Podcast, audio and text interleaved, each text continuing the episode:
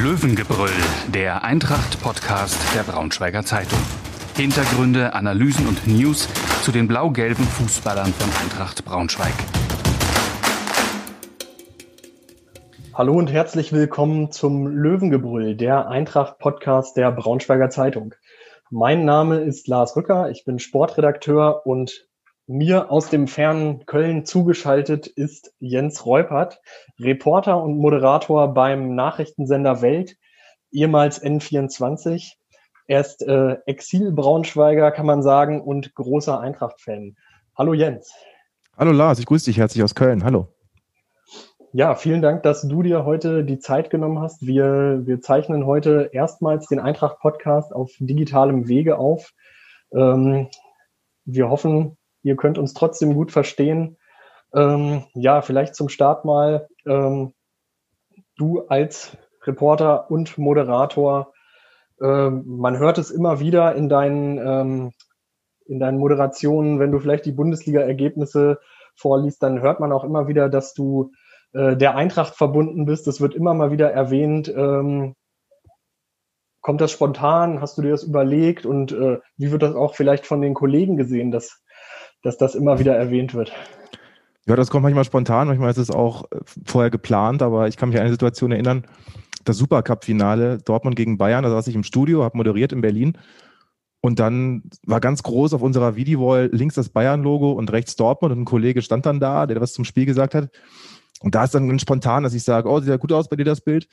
Wenn in der Mitte ein Eintracht-Logo wäre, dann wäre es richtig schön. Und das ähm, ist immer ganz witzig, weil wir das dann auch spontan aufnehmen in den Sendungen, dann da ein bisschen drüber sprechen. Ja, wo steht denn Eintracht? Wie sieht es denn aus? Und ähm, ja, das ist halt im Sender auch immer ein Thema. Also so schaffe ich es Eintracht irgendwie immer dahin zu platzieren, wo wir aktuell noch nicht stehen, irgendwie im Supercup-Finale oder so. Aber das ist immer was, was absolut Herzensangelegenheit ist, natürlich auch richtig Spaß macht dann. Okay, das heißt, der Aufnahmeleiter kriegt keine Schnappatmung, wenn du mal wieder die Eintracht erwähnst. Ja, manchmal schon. Also das kommt schon mal vor, wenn ich irgendwie bei der Nationalmannschaft bin oder so und der Moderator Hertha-Fan passenderweise auch noch so ein bisschen rumfrotzelt und sagt, na, jetzt kannst du mal sehen, so ist es halt, äh, richtig Spitzenfußball zu sehen. Und ich dann sage, naja gut, wir waren schon deutscher Meister, aber die ist das noch länger her. Und dann entwickelt sich das und durch soziale Medien ist natürlich immer ganz witzig, wenn das dann äh, bei uns in der Fanszene dann auch an der einen oder anderen Stelle mal diskutiert wird, dass äh, Eintracht da irgendwo platziert war und irgendwo stattgefunden hat, wo man es eigentlich nicht glaubt. Schön, schön. Ähm, ja, ich habe ja schon gesagt, du lebst aktuell in Köln. Vorher hast du in Bochum gewohnt. Ähm, wie sehr ist dann die Eintracht noch präsent in deinem Umfeld und äh, wie wird man denn, ich sag mal, als Exot im Westen dann wahrgenommen und ähm, haben die Leute auch immer was zur Eintracht zu erzählen, wenn, wenn du sagst, dass du eben Eintracht-Fan bist? Ja, das ist das Interessante und auch das Witzige, was ich immer wieder feststelle, auch wenn ich irgendwie joggen bin am Rhein. Ich wohne ja auch nicht weit weg äh, vom Rheinufer, wenn ich dann unterwegs bin im Sommer im Blau-Gelb im Trikot und im Winter dann mit der Eintrachtjacke, dass man da schon auch ins Gespräch kommt mit den Leuten, auch hier mit den Kölnern. Neulich hatte ich auch mal einen, der hat dann irgendwie seine Jacke aufgemacht und da war ein Hansa Rostock-Logo drunter. Der meint, ey, warte mal kurz, lass mal sprechen. Wie ist denn so mit der Eintracht? Also, es ist hier in Köln so, es ist, wenn ich in Berlin unterwegs bin, immer der Fall, dass immer Eintracht irgendwie ein Thema ist und das immer auch was Besonderes ist, weil es ist für mich halt auch Identität, das ist Heimat, Identifikation in ganz besonderer Weise und wir werden halt echt verfolgt und wir werden auch vermisst, ist mein Eindruck. Das höre ich hier in Köln auch bei den FC-Fans, die sagen, ach ja, wäre schon schön, Wolfsburg jetzt wieder als Gegner und hm, wenn die Eintracht da wäre, wäre das Stadion voller, dann wäre die Stimmung besser. Und das ist schon was, was dann auch echt Spaß macht. Auch hier, wenn wir auswärts spielen, Viktoria Köln oder Fortuna Köln, wenn man dann in der blau-gelben Kurve steht. Also wir sind in jedem Fall schon auch vermisst oben im Fußball. Habe ich in Bochum, da habe ich auch immerhin zehn Jahre gelebt, bin immer noch mal zwischendurch da.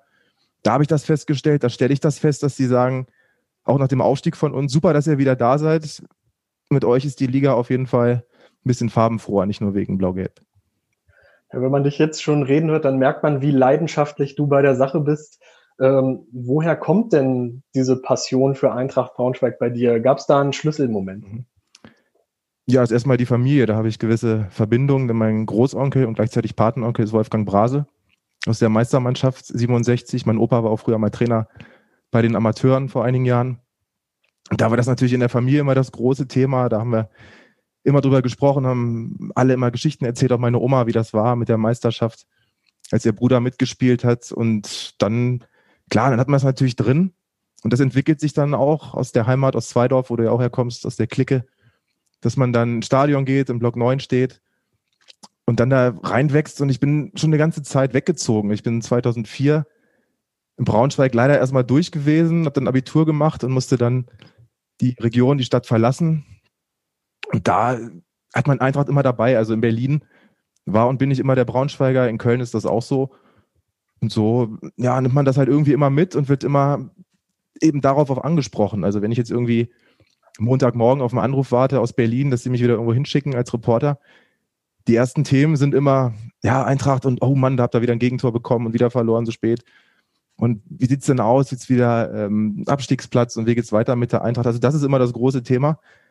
Und das ist auch wirklich das, was dann richtig Spaß macht. Ich kann mich daran erinnern, nach dem äh, Pokalspiel gegen Hertha, wo wir die rausgekickt haben, war ich ausgerechnet am nächsten Morgen in Berlin in der Frühmoderation und ähm, habe dann da die Kollegen gesehen, die auch eingefleischte Hertha-Fans sind. Das ist natürlich dann immer was ganz Besonderes, wenn man da breit grinsend reinkommt. Und da wurden schon diverse Botschaften an meiner Eintracht Braunschweig-Tasse geklebt, die da im Fach steht. Also wenn man dann so ein bisschen rumfrotzeln kann und das ist immer, Eintracht halt immer da und das wissen die auch, dass das äh, für mich die absolute Herzensangelegenheit ist und ich halt, egal wo ich wohne und egal wo ich zu Hause bin, ich bin ja nun mal auch mittlerweile in Köln zu Hause, für mich hier auch pudelwohl. Habe hier meinen Freundeskreis, die engsten Freunde auch mit, aber Eintracht ist und bleibt immer da. Sieht man auch an meiner Wohnung übrigens, also hier hängen auch die ein oder anderen Mannschaftsbilder von 67, fahren äh, alle möglichen blau-gelben Sachen und wenn äh, wenn wir spielen, wie zuletzt auch im Derby, auch wenn es da keinen Erfolg gebracht hat, dann hängt draußen auch am Balkon die blau-gelbe Fahne gut sichtbar für die Fußgängerzone von Köln. Ja, der Hertha-Erfolg ist ein schönes Stichwort. Trotzdem gab es ja auch in den Jahren deines Fanseins durchaus ein paar Täler, die die Eintracht durchschreiten musste. Ähm, ich sag mal, wie bleibt man da bei der Stange und äh, gab es da vielleicht auch prägende Momente in deinen Jugendjahren, die du mit der Eintracht erlebt hast? Ja, da war vieles dabei. Die erste Auswärtsfahrt mit den Jungs von zu Hause nach Aue vor ganz vielen Jahren, ich weiß nicht mehr, wann das war. So die, die prägenden Dinger, das war jetzt nichts, nichts Schlechtes, aber die Abstiege vor allem habe ich in ganz schmerzhafter Erinnerung, vor allem in Kiel. Das weiß ich auch, da bin ich von Köln aus hingefahren mit dem Zug. Wir haben uns am Wochenende vorher schon mit ein paar Freunden dann auch getroffen aus Braunschweig und war super Wetter, super Stimmung, alles traumhaft. Und dann gehen wir da sang- und klanglos unter und steigen ab. Und da habe ich dann noch irgendwann, als ich dann alleine mit dem Zug nach Hause gefahren bin, kurz vor Elmshorn war es, glaube ich, habe ich dann doch gemerkt, dass die Emotion doch ein bisschen zu sehr emotional wird, es dann ein paar Tränen runterrollen. Und wenn dann natürlich die ganzen Nachrichten reinkommen von den Kollegen, von den Freunden, so Mitleid, oh Gott, ja, jetzt seid ihr weg und hoffentlich kommt ihr wieder, hoffentlich geht ihr nicht unter wie andere Vereine wie Oberhausen oder Rot-Weiß Essen. Das tut dann auch richtig weh und da merkt man auch, wie sehr man an dem Verein und an der Truppe hängt und was das wirklich für einen bedeutet. Dass es wirklich mehr ist als Heimat das halt der Verein ist, mit dem man wahnsinnig viel durchmacht. Und ich glaube, wir Einträchtler, wir Braunschweiger, wir haben echt wahnsinnig viel mitgemacht. Von ganz unten nach oben, allein in der Ära Lieberknecht, dann wieder zurück, wieder abgeliefert in der dritten Liga. Also ich glaube, wir müssen schon echt nervenstark sein. Da gibt es echt nicht viele Vereine, denen es ähnlich geht. Also das ist, das sagen mir auch viele. Also sagen, was ist bei euch bitte los? Wenn wir uns hier treffen, zum Fußball gucken, vor Corona natürlich war das in größerem Maße noch möglich. Und wir gucken Eintracht, spielen gegen wen auch immer und kriegen da echt die Hucke voll und liegen nach 10 Minuten 1-0 oder 2-0 hinten, dann sagen die mir auch, ey, was bist du denn, was hast du denn für ein Verein? Was ist denn da los bei euch? Und trotzdem sitze ich hier mit Trikot und dekoriere die Bude und es gibt Voltasbier und ähnliches. Also wir sind einfach absolut ein super verrückter Haufen, extrem leidenschaftlich. Und das schlägt sich, glaube ich, manchmal auch ein bisschen in der Erwartungshaltung nieder und damit auch in dem Druck, der auf der Mannschaft lastet. Das ist, glaube ich, auch jetzt gerade so eine Situation, ein gewisses Problem. Im Sommer gab es dann ja den ähm, etwas überraschenden Aufstieg nach mhm. der Corona-Unterbrechung. Wie hast du das erlebt? Das habe ich so von den Umständen ganz alleine erlebt. Hier in meiner Bude, hier in Köln, vorm Fernseher mit dem Bierchen und auch mit dem Kölsch und dem Trikot an. Und konnte es eigentlich gar nicht glauben, dass wir dann doch noch da irgendwie reinrutschen. Eben auch durch die Fehler von Duisburg und die ganzen äh, Probleme, die sie hatten, auch mit Lieberknecht am Ende. Und dann stehen wir auf einmal da und sind aufgestiegen so durch Zufall mehr oder weniger fand ich im Moment, dem Moment, wo es dann stattgefunden hat. Und dann war auch wieder das gleiche Spiel, dass man mit Leuten dann spricht, mit meinen Eltern spricht, mit meinem Bruder, mit Freunden und anderen hier in Köln, die sagen, ey, ihr habt es geschafft, ihr seid wieder da, ihr seid wieder in der zweiten Liga. Und das fand ich schon extrem krass und habe mir sofort gedacht, das ist jetzt wirklich ein ganz entscheidender Moment. Jetzt muss ein Umbruch stattfinden. Ich wusste auch in dem Moment nicht, äh, was jetzt mit Marco Antwerpen ist. Hätte mir niemals vorstellen können, dass der dann äh, entlassen wird, weil der Vertrag halt nicht verlängert wird. Aber dachte, das ist jetzt wirklich ein Schlüsselmoment. Jetzt ist extrem wichtig, dass wir die richtigen Schritte machen. Ich war einfach überglücklich, dass wir es, dass wir es gepackt haben. Und ich habe einfach auch gar nicht mehr mitgerechnet, dass wir am Ende das noch irgendwie aufholen oder die anderen so schlecht sind, dass wir dann da oben noch reinrutschen. Ja, allein vom Fernseher den Aufstieg zu erleben, ist wahrscheinlich nicht der mhm. große Traum. Du, äh, ich weiß, du bist jemand, der gerne die Heimspiele besucht, gerne auch auswärts fährt. Ähm, wie hast du es für dich wahrgenommen im, im letzten Jahr? Äh, wie sehr fehlt das Stadionerlebnis? Extrem, Lars. Ich habe es äh, auch schon immer wieder gesagt, dass die Dauerkarte für mich ein absolutes Muss ist. Ganz egal, von wo ich jetzt äh, dahin fahre. Hier von Köln geht das eigentlich immer ganz gut, wenn man irgendwie nach Duisburg fahren kann. Selbst nach Frankfurt geht es in einer Stunde mit dem ICE. Das macht schon Spaß und das ist ein wesentlicher Teil meiner Freizeit, auch ein ganz wichtiges Hobby.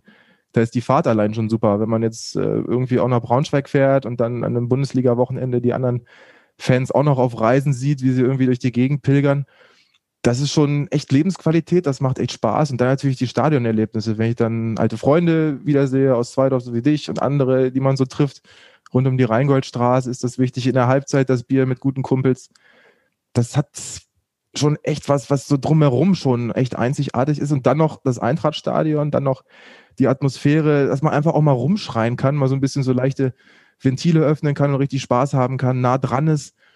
Also das fehlt mir sehr, aber ich muss auch sagen, ich hatte nie wirklich den Plan, in der Corona-Zeit die Dauerkarte zu verlängern. Also ich brauche das ganze Erlebnis, brauche das Stadion mindestens zwei Drittel voll.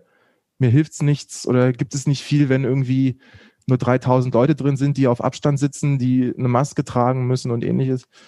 Bei Union Berlin gab es ja auch mal irgendwie den Vorschlag, nicht vom Verein, sondern von der Liga, dass man nicht mehr singen sollte im Stadion. Das ist gerade bei Union Berlin, glaube ich, ein ähnliches Problem wie bei uns. Also ohne Singen, ohne Brüllen ist Stadion auch irgendwie nichts. Deshalb ähm, bin ich der Meinung, dass es im Moment nicht anders geht. Das sehe ich auch angesichts der Corona-Krise, der Infektionszahlen. Aber das ist einfach ähm, ein Riesenproblem und ein Riesenverlust ist einfach. Und ich freue mich sehr auf den Moment, wenn es irgendwann mal wieder möglich ist. Auch dann wieder mit Dauerkarte, die werde ich sofort äh, verlängern. Bin ja mittlerweile nicht mehr im Block 9, sondern jetzt im Block 10. Der Platz ist äh, vorreserviert, den werde ich auf jeden Fall wieder aktivieren. Der Moment, wenn man dann reinkommt, die Stufen hoch und dieser letzte Meter, wo dann der Blick über die Kante kommt, ins Stadion rein, ins große Rund, das wird, glaube ich, ein Gänsehaut und anderen Gefühlen nicht zu toppen sein, weil es ja so schon immer extrem geil ist. Und dann äh, wird es nochmal äh, sehr, sehr intensiv sein. Also ich glaube, da werden wir alle viele tolle Erlebnisse haben in diesen ersten Spielen, die dann wieder sind, mit voller Truppe, mit vollem Stadion. Und das ist, glaube ich, was, was, äh, was ganz besonders sein wird. Ich habe aber auch ganz klein bisschen in meinem Herzen und in meinem Kopf die Befürchtung, das vielleicht nicht so sehr bei uns, bei Eintracht, aber so im Fußball insgesamt, da wird die erste Liga, glaube ich, auch ein viel größeres Problem haben, so ein bisschen was kaputt geht über so lange Wochen und Monate, dass man Fußball nur im Fernsehen guckt, dass es irgendwie diese Stimmung nicht mehr gibt, der Funke nicht mehr überspringt, dass so ein bisschen vielleicht bei vielen die Leidenschaft kaputt geht, dabei zu sein. Also das ist, glaube ich, schon ein Problem, was der deutsche Fußball hat, vielleicht auch der weltweite Fußball, unsere Nationalmannschaft sowieso. Aber ich glaube, bei Eintracht ist so viel Liebe, so viel Leidenschaft da drin, so viel Verbindung von uns Fans zum Verein und gleichzeitig auch zur Stadt. Ich liebe Braunschweig auch als Heimatstadt, als wunderschöne mittelalterliche Stadt. Das ist auch absolut mein, mein Herzenszuhause. Und da finde ich es auch besonders und wichtig, dass zwischen Verein und Stadt auch diese Bande da ist. Auch was Kativa macht mit den Choreos, dass es immer einen gewissen Bezug hat. Und ich glaube, dadurch ähm, leben wir Braunschweiger auch dieses besondere Gefühl, diese Identifikation beim Fußball ganz besonders aus. Stelle ich auch auswärts fest, wenn wir auswärts unterwegs sind, dass es immer was ganz Besonderes ist, die Farben zu tragen und die Farben auch zu vertreten. Ich glaube auch die Leidenschaft, die viele Eintracht-Fans mitbringen, die äh, lassen sie sich jetzt nicht durch diese lange fußballfreie Zeit, zumindest stadionfreie Zeit, ähm, kaputt machen. Ähm, trotzdem, auch für dich heißt es, die Eintracht jetzt gerade aus der Ferne zu beobachten oder nur vor dem Fernseher. Ähm, wie ist denn dein Eindruck von der Mannschaft? Wie hast du es im Sommer wahrgenommen? Wie lief es jetzt vielleicht über die vergangenen Monate? Es gab ja doch die ein oder andere Delle. Wie, verlebt, äh, wie lebt man das mit aus Köln? Ja, das Derby tut mir immer noch weh. Und ich hoffe, dass da was äh, passiert jetzt an Reaktion im nächsten Derby. Das ist ja auch nicht mehr weit entfernt, aber das war schon extrem bitter. Das war auch so ein, so ein Doppelspiel, wie ich immer sage. Da hatte ich ja auch ein paar Freunde eingeladen, da hat erst äh, Eintracht gespielt gegen die Stadt in der Nähe von Peine. Und danach hat der FC gespielt, das haben wir ja nachgeguckt. Danach war natürlich meine Stimmung komplett im Keller, wenn man dann da im Derby so untergeht.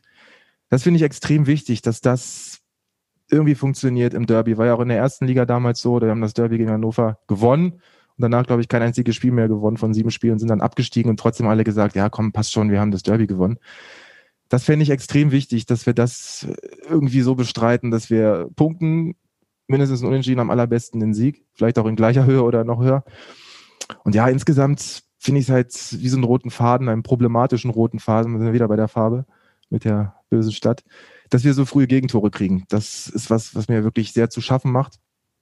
Gleichzeitig finde ich es aber auch super, dass dann die Moral da ist, auch sowas wieder aufzuholen. Das hatten wir die letzten Jahre ja auch nicht immer. Da war es dann oft so, da kam das erste Tor, dann lief nichts mehr zusammen und dann haben wir die Dinger verloren. Ich, also ich habe das Gefühl, dass wir immer noch die Spiele auch rumreißen können. Das schreibe ich auch dem Trainer Daniel Meyer absolut zu, dass er die Mannschaft ganz gut eingestellt hat. Ich befürchte aber, dass die Qualität nicht ausreichen wird, so wie es jetzt ist.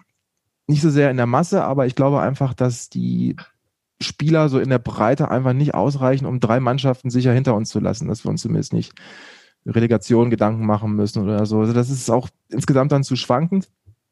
Aber ich sehe auch, dass wenn man ein bisschen was tut, wenn man punktuell ein bisschen was verändert, wie zum Beispiel bei Behrendt, der, wie ich finde, ganz gut gespielt hat, das Ganze auch schon ähm, ziemlich stabilisiert hat in der Abwehr, dass dann schon was gehen kann. Also da glaube ich einfach, Erfahrung fehlt, den allermeisten und eben auch zum Teil die Qualität. Und wenn die Führungsspieler nicht funktionieren, so wie Kobilanski, wenn er dann doch stark nachlässt und nicht mehr so vorangeht, dann glaube ich, kriegen wir echt Probleme weiterhin, die wir ja auch schon hatten. Und von Großsicht erwarte ich ähnliches, dass er halt ein bisschen, hat natürlich einen großen Namen, das ist ganz klar.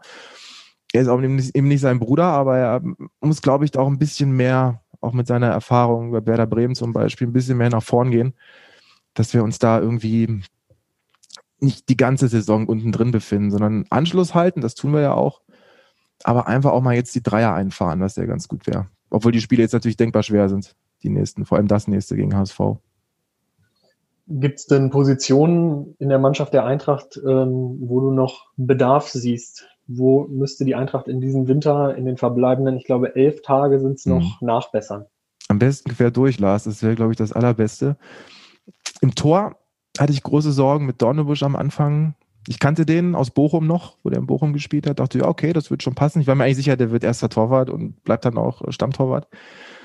Aber da bin ich schon der Meinung, hat er uns dann doch ähm, viele Tore und auch Punkte gekostet. Da bin ich sehr froh, dass Fasic jetzt da sein Mann steht und auch mal mit neun Mann das Ding irgendwie festhält, dass wir da gegen Würzburg nicht noch die Tore kriegen. Ansonsten natürlich die Außenbahn, vor allem den Platz von Kiewski hätte ich sehr gern nachbesetzt gesehen. Ich habe mir sehr gewünscht am Anfang der Saison schon, dass Ken Reichel kommt, der angeblich, du wirst es besser, besser wissen als ich, auch schon ja in Gesprächen drin war. Da gab es wohl Überlegungen, aber es ist eben dann nicht passiert in Jana Osnabrück. Ich glaube, er hätte uns ganz gut getan auf den Außenbahnen insgesamt, wenn wir da ein bisschen mehr Stabilität hätten. Mit Vidra und Nicolau bin ich auch nicht so 100% zufrieden. Da glaube ich, kann von beiden auch mehr kommen und vielleicht, ja, weiß nicht, ob sie für die Abwehr noch was machen werden. Das ist ja während jetzt auch schon mal da, finde ich ganz gut. Bin dankbar und froh, dass Proschwitz wieder funktioniert, mehr oder weniger, dass der uns da doch dann äh, ziemlich viele Unentschieden oder auch Siege manchmal rettet. Und ansonsten, ja, einen Stürmer würde ich mir auf jeden Fall noch wünschen, weil ich von Abdullahi zum Beispiel auch sehr enttäuscht bin. Und ich frage mich, was man im Mittelfeld noch machen kann mit Kobi und Groß. Klingt super, finde ich total klasse, dass wir die haben. Haben auch schon viel gebracht und so, vor allem Kobilanski. Aber so insgesamt erwarte ich, wie gesagt, da von beiden mehr. Und ich glaube, es ist eine ganz wichtige Position für uns, dass wir da ein bisschen mehr Dampf nach vorne machen, einfach die Bälle nach vorne kriegen. Da fehlt es, glaube ich, an einigen. Okay. Ja, ähm, die Verteidigung wurde ja jetzt schon vers äh, verstärkt mit Behrendt und ähm, Diakite. Ich denke mal, der wird jetzt auch gegen Hamburg spielen. Ähm, dann besteht die Chance, dass äh, einer von beiden, ähm, Hydra oder Nicolau, nach vorne rücken dürfen. Ähm, aber klar, es gibt die ein oder andere Baustelle. Ich glaube, die Eintracht guckt auch noch so ein bisschen auf den Transfermarkt. Ähm, ja, es würde einfach helfen, wenn wir ein System hätten, ne, was immer gleich ist. Wenn wir wissen, okay, wir spielen mit Dreier- oder Viererkette, Und das ist so der Plan, aber ich glaube, da kann Daniel Meyer auch wirklich nicht viel machen. So ein bisschen hört man so immer raus, er wünscht sich noch Verstärkung, aber es ist halt schwierig im Moment. Und ich glaube, da fehlt es einfach so zwei, drei Leute mehr, die wir dann da bringen können, dass wir so ein bisschen mehr so eine Stammelf haben und nicht ganz so viel rotieren. Mal andersrum gefragt, gibt es denn auch einen Spieler, der vielleicht auch neu gekommen ist oder einer, der schon länger dabei ist, der, der dich überzeugt hat in dieser Hinrunde bislang? Ja, Fabio Kaufmann auf jeden Fall. Der hat mich echt überzeugt, auch durchgehend die ganze Saison bislang. Bin ich höchst zufrieden mit dem. Es macht echt Spaß, den zu sehen. Ich fand schon gut, dass er damals bei den Zugängen mit auf dem Zettel stand bei uns, dass er kommt. Da bin ich sehr zufrieden. Ben Baller habe ich mich auch sehr gefreut und auch ein bisschen überrascht, dass es dann doch gelingt, den, den loszueisen aus Duisburg, die ja doch ziemlich zerrupft wurden, jetzt auch in der dritten Liga unten festhängen. Aber auch da hat mir die Konstanz gefehlt und die fehlt mir immer noch so ein bisschen, dass man sich dann wirklich drauf verlassen kann. Das hat ja geklappt. Das hat ja auch gegen Hertha hervorragend geklappt. Auch gegen Dortmund im Pokal haben wir echt super gespielt, fand ich. Aber in der Liga, so im Alltag, da fehlt es mir dann doch an Konstanz. Und ich glaube, es ist ein großes Problem, äh, was wir haben. Und wenn die gegnerischen Trainer das System erkannt haben, die Schwachstellen sehen, vor allem in meinen Augen die Außenbahn oft, wird das halt eiskalt ausgenutzt in der zweiten Liga. Also da sehe ich auch ein gewisses Problem für Marcel Bär, der zu meinen absoluten Lieblingsspielern gehört und auch echt wichtig ist für uns. Aber da, auch da fehlt es mir so ein bisschen an Konstanz. Ist mir alles ein bisschen zu schwankend. Und ich glaube, wenn da irgendwie vielleicht auch mehr ja, Motivation da wäre, sehe es auch ganz anders aus. Ich sehe es für uns als einen Riesenschwachpunkt an, dass wir die Zuschauer nicht haben.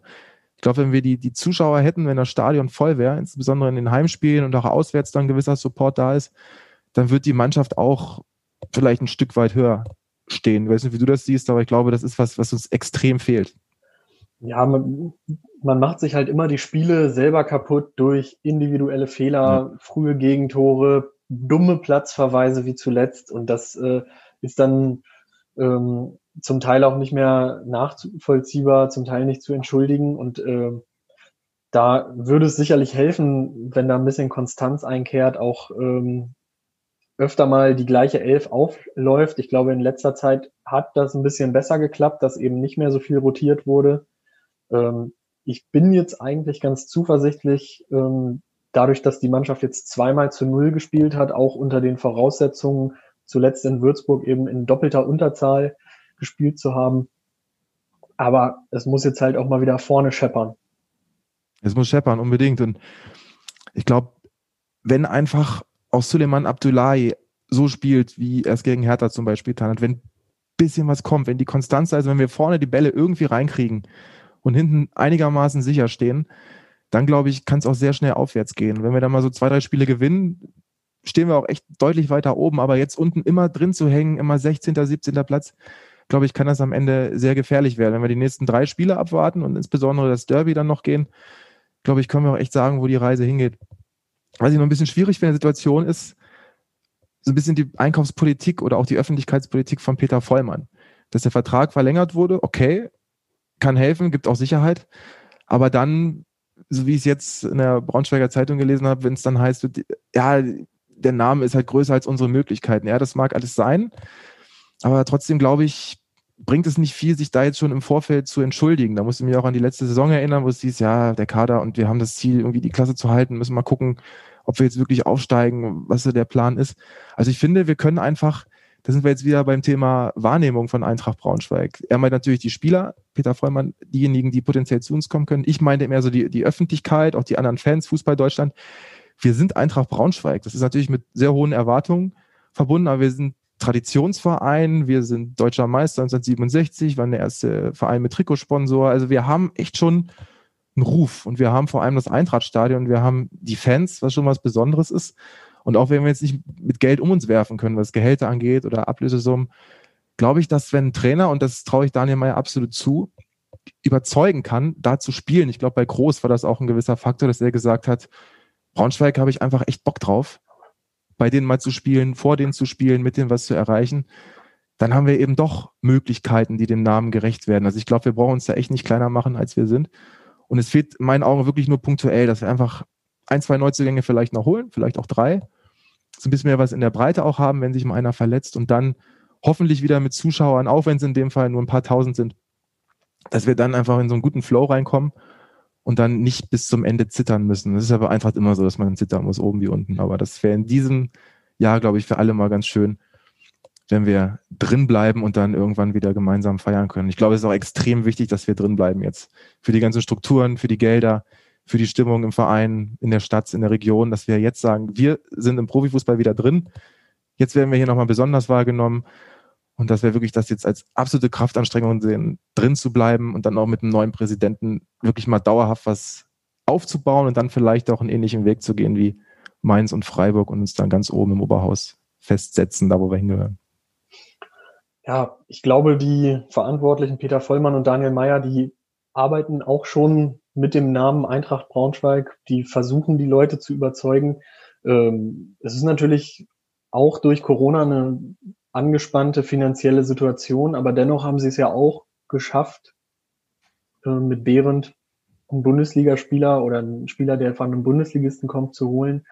Diakite, ein vereinsloser Spieler, obwohl vorher gesagt wurde, dass vereinslose Spieler nicht in Frage kommen. Mhm. Aber da scheint das Gesamtpaket dann doch sehr überzeugend äh, gewesen zu sein. Und jetzt bin ich echt gespannt, was bis zum Ende der Transferperiode noch passiert, ob noch irgendwie, ich sag mal, ähm, ein Sponsor vielleicht die Schatulle aufmacht und vielleicht auch irgendwas Verrücktes ermöglicht. Ähm, ich glaube, die äh, Vereinsführung ist gewappnet, hat, äh, hat die Namen der Spieler, die sie sich vorstellen könnte, auf der Liste. Ähm, wenn sie das nicht tun äh, oder wenn sie das nicht hätten, dann würden sie ihren Job wahrscheinlich auch schlecht machen.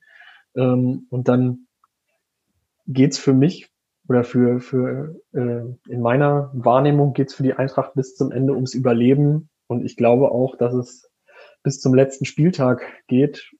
Unangenehme Aufgabe dann beim HSV. Ähm, auch ein gutes Stichwort, denn der HSV kommt ja jetzt erstmal nach Braunschweig. Ähm, wie siehst du die kommende Aufgabe der Eintracht? Ich finde es erstmal super, dass wir wieder gegen solche Gegner spielen wie den Hamburger Sportverein. Das ist schon mal das, was man sich vorstellt. Ich hatte eigentlich auch den Plan mit ein paar Berliner Kollegen, die eingefleischte HSV-Fans sind, die aus Hamburg kommen, das Spiel zu schauen. Geht natürlich alles nicht in der Corona-Krise. Es ist per se auf jeden Fall schon mal Leckerbissen für uns alle. Und ich glaube, wir haben uns das auch echt verdient, dass wir nach langen Jahren, gefühlten Jahren immer gegen kleinere Gegner jetzt auch mal diese, diese großen bekommen. Aber ich mache mir da schon echt ein bisschen Sorgen, ehrlich gesagt. Es ist immer ein bisschen Wundertüte bei Eintracht gegen Bochum, gegen Nürnberg. Auf einmal gewinnen wir die Dinger. Vielleicht kann da auch was gehen. Aber ich glaube, der HSV ist einfach, auch wenn er irgendwie nicht aufsteigen will, wie es in den letzten Jahren immer war, in diesem Jahr aufsteigen muss, weil die doch einfach sich so gut verstärkt haben. Daniel Thune als Trainer scheint auch immer besser zu funktionieren. Und vor allem, weil sie Simon Tirodde haben, der ist auch ähm, in Köln ja lange Zeit gewesen, hat Köln auch hochgeschossen. In Bochum hat er auch getroffen ohne Ende, ist, glaube ich, auch ganz oben in der Zweitliga-Torschützenliste. Und ich glaube, der wird uns reichlich Probleme bereiten in der Abwehr. Da müssen wir mehr denn je auf Jasmin Fesic sitzen, setzen. Aber ähm, Terodde ja, gefühlt die, die Aufstiegsgarantie in Person. Ja, es wundert hier in Köln auch alle, dass sie den haben gehen lassen. Das Cordoba noch weggegangen. In Köln wurden beide Stürmer verkauft. Und da wundert man sich, dass man unten drin hängt im Abstiegskampf. Das ist auch das, was ich mir für die Eintracht so ein bisschen wünschen würde, jetzt wo du gerade eben noch die Transfersituation angesprochen hast, dass wir vielleicht irgendwie ein Leihgeschäft hinkriegen irgendwo an irgendwelchen Stellen. Muss ja jetzt nicht ein Terodde sein, aber einer, der uns wirklich schnell helfen kann wo es wirklich funktioniert und der vorne auch die Buden macht oder hinten noch ein bisschen absichert, beziehungsweise vor allem über die, die Außenseiten Schwung macht. Ich tippe immer nach Wunsch. Ich glaube, gegen den HSV wird es, wie gesagt, denkbar schwer werden, aber mit ein bisschen Glück und vielleicht auch ein bisschen Schwung, den man mitnehmen kann aus dieser Schlacht da gegen Würzburg am Ende, wo wir dann irgendwie noch äh, mit Mann und Maus äh, einen Punkt verteidigt haben, kann das auch schon was bringen für die Moral nochmal. Das ist dann vielleicht, wenn der HSV einen schlechten Tag erwischt, doch irgendwie noch zum 1 zu 0 kommt für Braunschweig und wir das dann irgendwie auch wieder gut verteidigen werden. Deshalb, ähm, ich tippe immer nach Wunsch, glaube ich, 1 zu 0. Das wird dann ein großes Thema sein wieder im Fußball Deutschland, dass wir den HSV klein wenig gestürzt haben. Okay. Was muss die Mannschaft zeigen, damit das klappt? Ich glaube, sie müssen einfach kämpfen, die Jungs. Das ist immer eine Floskel. Das ist immer das, wo man 5 Euro ins Phrasenschwein hineinwirft. Aber dann sind wir ja alle zufrieden. Wenn man sieht, die kämpfen, die gehen nach vorne, auch mal ein bisschen lauter sind vielleicht. Das wünsche ich mir insgesamt. Felix Groß ist jetzt keiner, der schreiend über den Platz läuft. Sein Bruder ist das auch nicht. Aber so ein bisschen einfach mal zeigen, wir sind da. Muss es nicht so reingehen, wie Schwenk, der dann drei Spiele gesperrt wird, aber dass man zumindest einfach mal sieht, die kämpfen, die Jungs, und die wollen da wirklich was reißen. Das ist, glaube ich, für mich das Allerwichtigste. Ansonsten spielerisch werden wir da nicht viel reißen können, gegen den HSV nicht, gegen viele andere leider aktuell auch nicht in der Liga, aber wenn gekämpft wird und der Wille da ist, die Moral gezeigt wird, dann bin ich da ganz guter Ding. Und das war ja schon oft genug der Fall, dass dann wir die Rückstände noch gedreht haben. Und ich glaube, wenn wir das sehen in Braunschweig, dann sind wir alle glücklich. Und wenn wir dann das Derby noch gewinnen, dann sind wir alle froh. Das ist doch ein schönes Schlusswort. Ähm, Jens, ich danke dir, dass du dir die Zeit genommen hast. Ähm, wünsche dir viel Spaß weiterhin beim Schauen der Eintracht-Spiele und ähm, natürlich auch, hoffe ich natürlich auch auf ein gutes Ende der Saison. Dankeschön, Lars. Vielen Dank für die Einladung. Hat großen Spaß gemacht. Ich werde weiter unsere blau-gelben Fahnen und Farben hier an Rhein und Ruhr in Nordrhein-Westfalen tragen und aufhängen. Und ähm, ja, schauen wir mal, was die Saison für uns bringt. Ich bin und bleibe natürlich immer dabei in unserer wunderbaren Familie bei Eintracht. Dankeschön. Mehr Podcasts unserer Redaktion finden Sie unter braunschweiger-zeitung.de slash podcast.